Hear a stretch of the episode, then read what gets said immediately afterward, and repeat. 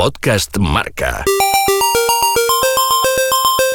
José Francisco Molina, exportero internacional del Valencia, Albacete, Atlético de Madrid, Deportivo de La Coruña y Levante, es el actual director deportivo de la Real Federación Española de Fútbol.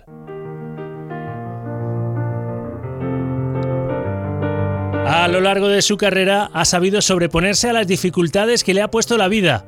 Por ejemplo, en 2002 le detectaron un cáncer testicular y lo superó con ayuda de la ciencia y un optimismo envidiable. No me considero nada especial por ello, decir, no, me eh, atribuyo ningún mérito a aquello que pasó, decir, mm, desgraciadamente, lo puedo decir, yo creo, desgraciadamente tuve que pasar por aquello, ¿no? Porque a nadie le, apetece pasar por, por eso, bueno, me detectaron un tumor y, y, después de unas pruebas pues tuve que pasar por, por quimioterapia y para mí los, los, los grandes de la historia son los son los científicos que, están todos los días buscando soluciones y los médicos que luego las ponen en práctica ¿no? para, para curar a la gente. Al final los pacientes tenemos nuestra pequeña parte de, éxito a lo mejor, pero, pero es, es minúscula al final. Eh, ¿Qué nos queda? Es decir, es decir, nos queda eso, ponernos en sus manos y hacer todo lo que nos piden para que para intentar que aquello salga bien, ¿no? Pero realmente los, artistas de la situación son, son ellos, ¿no? Entonces, yo creo que ahí es donde está, donde está el mérito, ¿no? En, toda esa gente que, que trabaja todos los días para curarnos a los demás, ¿no? Te ayudó la ciencia y te ayudó seguramente también esa disciplina férrea que pudiste trabajar en tus años como deportista. Imagino que esa capacidad de esfuerzo y de trabajo para recuperarte te sirvió, ¿no? Y la pusiste en práctica. qué te aferraste en, esos días? No, te aferras a la vida, no te puedes aferrar a otra cosa. lógicamente, cuando pasas eso, en esos momentos tú tienes que seguir unas pautas muy claras, tienes que echar muchas horas eh, en el hospital y, tienes que hacer cosas en un estado que no es el mejor para ti, el óptimo, ¿no? digamos pero al final tú te aferras a la vida, te aferras a tu familia, te aferras a tu... En aquel momento yo tenía un niño de, dos años, que hoy ya tiene 18, y, bueno, eh, te aferras a eso, a poder estar aquí hoy, ¿no? Eh, y verlo cumplir esos 18 años y, tener dos más eh, después de aquello. Bueno, a eso es lo que te aferras eso es lo que más te, ayuda, ¿no? Y te da fuerza para, para pasar esos, esos ratos que no son nada agradables, pero que, los tienes que pasar. ¿Tuviste miedo en algún momento? La verdad que no. También es verdad que tiene un pronóstico bastante bueno, ¿no? Y bastante con un porcentaje muy elevado de, de posibilidad de curación, con lo cual siempre existe el riesgo ¿no? de, que, la cosa no salga bien. Siempre fui muy optimista durante, durante ese tiempo en, que todo iba a salir bien y afortunadamente así fue. Sé que uno de los consejos que, has dado a gente que, ha pasado por esa situación es que, tengan mucha fuerza interior, ¿no? que no dejen dar lástima a los demás, ¿no? que ellos mismos se hagan fuertes a sí mismos ¿no? y que sean fuertes psicológicamente porque también está, depende de la, voluntad de uno de, querer salir de esa situación con ayuda de la, de la ciencia, por supuesto. ¿no? Sí, hay, yo en aquel momento había, había gente que que, venía a verme o que me encontraba por la calle o que me llamaba y, me quería dar ánimos y yo le notaba que... No sé cómo explicarlo esto. Eh, como que ellos me, veían a mí con un pie en la caja, ¿no? Podríamos decirlo así un poco... Y entonces pensaba, pero este cabrón... este cabrón me está viendo con un pie en la caja, me está viendo del otro barrio ya, es decir, no, no, no puede ser. Es decir, vienes a darme ánimo y, no me vengas con esa cara, no me digas esto, porque entonces yo creo que a la gente intentar tratarla con, a la gente que está enferma con, con, más naturalidad, ¿no? Porque eso era lo que más me fastidiaba, ¿no? Es decir, gente que me venía así, ¿no? Es decir, estoy aquí todavía, que no... Entonces a veces sí le comentaba a alguien, ¿no? Que, se hagan fuertes, ¿no? Que si le viene alguien así, que no se, que se vengan abajo. Después seguiste jugando en el Deportivo de La Coruña, Levante. ¿Viste el fútbol de otra forma y, te planteaste tu, tu, vida como deportista de élite de otra forma después de superar un trance así, una enfermedad? Hombre, después de un, de un trance así, ya nada es lo mismo. Es decir, no es que sea totalmente distinto. Eh, al final tú sigues siendo la misma persona, sigues siendo igual, pero es verdad que hay prioridades. Empiezas a, a saber poner. Eh, cada cosa en su sitio, ¿no? A darle importancia realmente a las cosas que sabes qué es lo que tienes que poner arriba y qué es lo que tienes que poner abajo, ¿no? Por decirlo de manera, o, arriba, pero, pero un escalón más abajo de, de, otras cosas, ¿no? Eso, eso sí me lo dio. Molina dio un ejemplo de superación. Vamos a echar la vista atrás para recordar otros momentos importantes en su trayectoria deportiva, con Noruega como denominador común.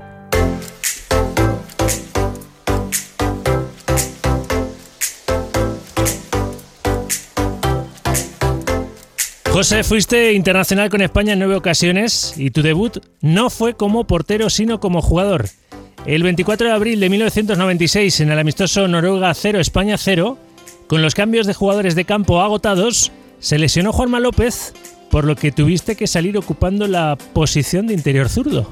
Bueno, es una situación de estas especiales que te, que te plantea el fútbol muy de vez en cuando. Eh, y bueno, también me tocó vivirla aquella, la viví con total naturalidad, además era la primera vez que, yo iba a la selección, con lo cual digamos que estaba abierto a cualquier eh, circunstancia que se pudiese dar y se dio algo que, nadie podíamos esperar, pero que yo disfruté mucho, la verdad. Fue fue un momento difícil también porque, lógicamente, el hecho de que un portero juegue de, jugador pues podía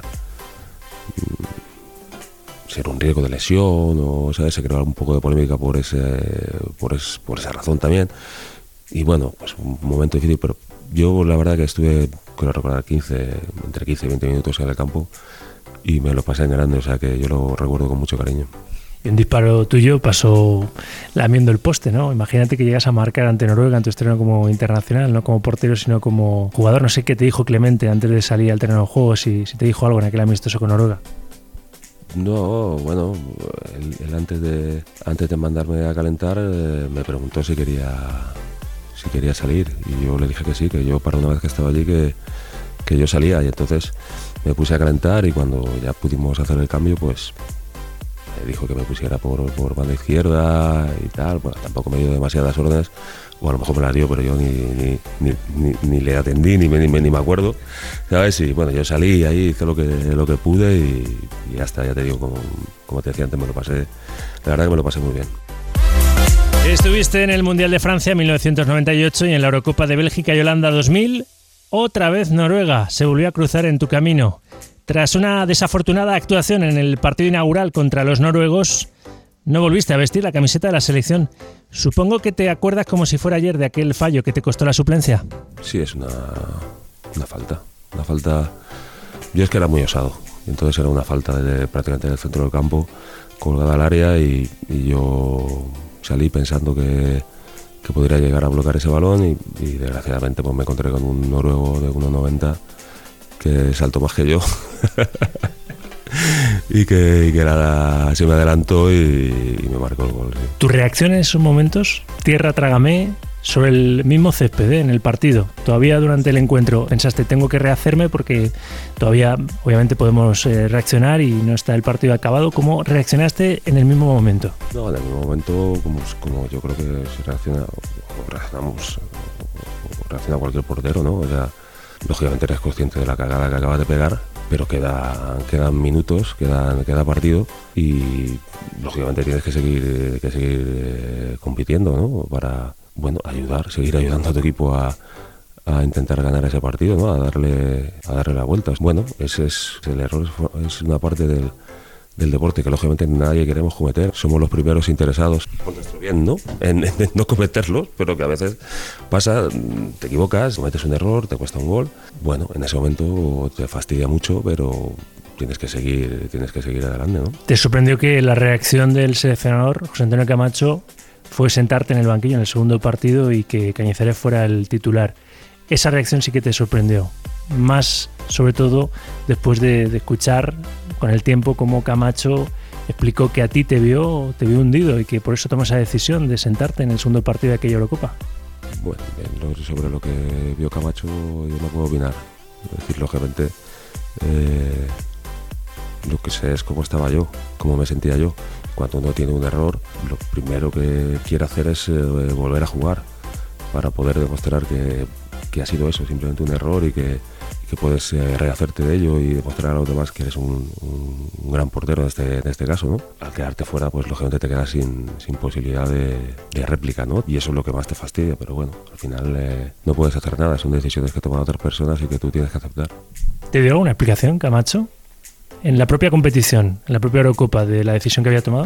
No, no. ¿Tampoco se la pediste? No, lógicamente no. De aquel fallo de la Eurocopa de Bélgica y Holanda 2000 a otro fallo, que no fue suyo, en el Mundial de Rusia 2018.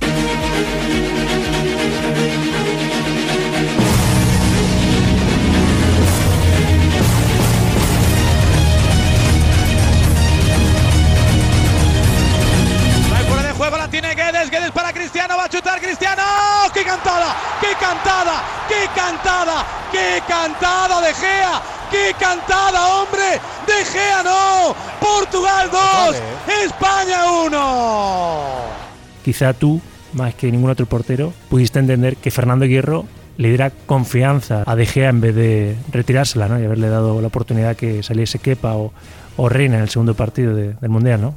Sí, lógicamente. Además, cuando un entrenador confía en un jugador, sea portero o sea cualquier otra demarcación, no, no, no lo sustituye por un error, por muy grande, por muy grosero que, pueda ser, cuando tú confías en un, como pasó también con Zubizarreta, ¿no? por ejemplo, en el Mundial de Francia. Javi Clemente siguió confiando en él y bueno, pues eh, al final cuando, cuando un entrenador confía en un, en un, profesional, un error es un error. Todos sabemos que existen los errores y uno no pierde la confianza en, en un jugador por un error. ¿Y esas situaciones forjan el carácter de un portero? Digo, en tu caso, en aquella Eurocopa de Bélgica y Holanda, y poniéndote en la piel, si, si lo podemos hacer de David De Gea, para bien o para mal, eh, forja el carácter de, un portero que, reafirmen la confianza en ti o que te, que te, la retiren. En tu caso, ¿creciste como portero después de, aquello? No sé, pues, imagino que sí, que todo te hace crecer, pero aquí yo creo que lo más importante de un deportista no es eh, que los demás confíen en ti, que es importante, lógicamente, sino que tú mismo no pierdas la confianza en, ti mismo, en tus posibilidades, en lo que tú estás haciendo. Y ahí es donde hay que, donde hay que trabajar, ¿no? Cada uno interiormente. Decir, por mucho que puedas eh, tener un error, por mucho que se te pueda criticar, por mucho que alguien pueda perder esa confianza en ti, que tú no la pierdas. O sea, que tú seas consciente de, quién eres, de lo que estás haciendo, del trabajo que estás haciendo, de lo que te estás esforzando y de que, de que sigas confiando en, en ti mismo y en todo ese trabajo que estás haciendo.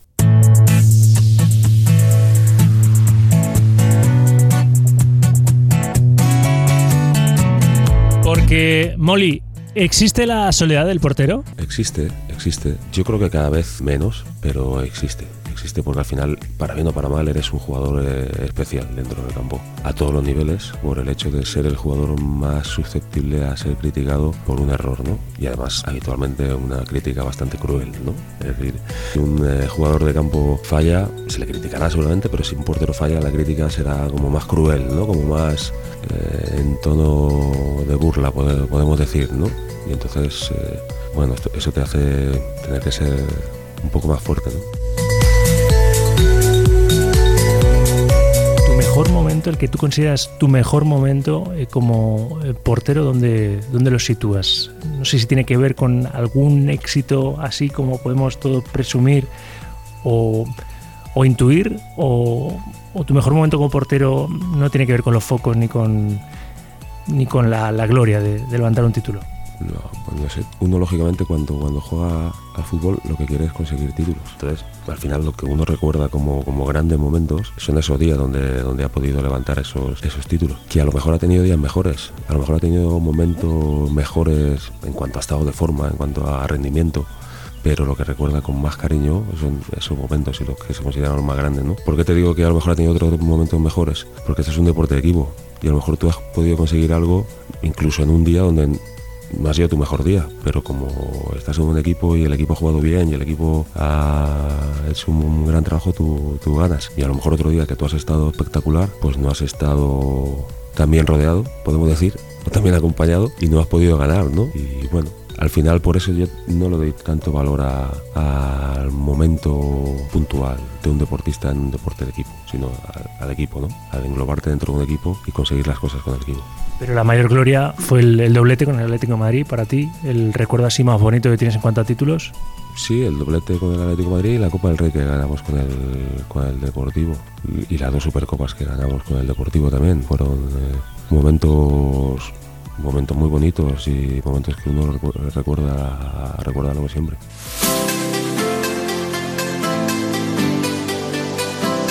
Por último, este podcast se llama El Iceberg trata de destapar lo que no se ve, ¿no? lo que oculta el océano. Solo conocemos seguramente la punta del iceberg del éxito de los deportistas, el camino que muchas veces es largo, tortuoso, con penas, con sinsabores, con también alegrías, pues es lo que menos se conoce.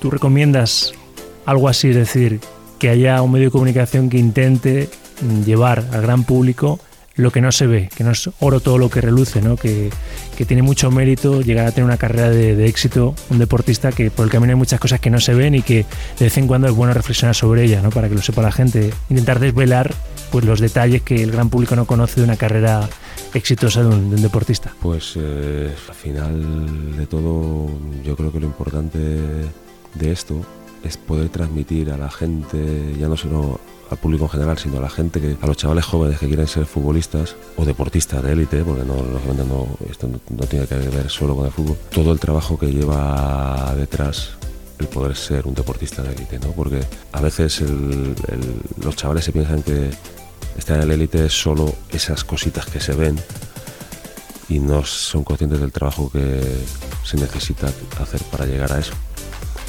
y entonces creo que lo importante es que los que participemos en este iceberg, que con tus preguntas seamos capaces de, transmitir eso a, los jóvenes principalmente, ¿no? Es decir, si quieres ser X eh, profesión, X deportista, futbolista, ciclista, atleta, baloncestista, da igual. Eh, no te fijes solo en, esas cosas que se ven, sino preocúpate por lo mucho que hay que trabajar para conseguirlo, ¿no? O sea, no solo en los coches que tienen, en los contratos que cobran, en los reinados que, se, que llevan, ¿no? Los deportistas, sino en todas las horas que dedican a trabajar eh, para, para poder rendir al nivel que rinden luego.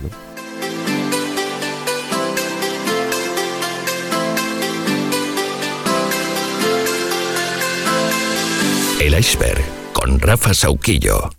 Podcast Marca.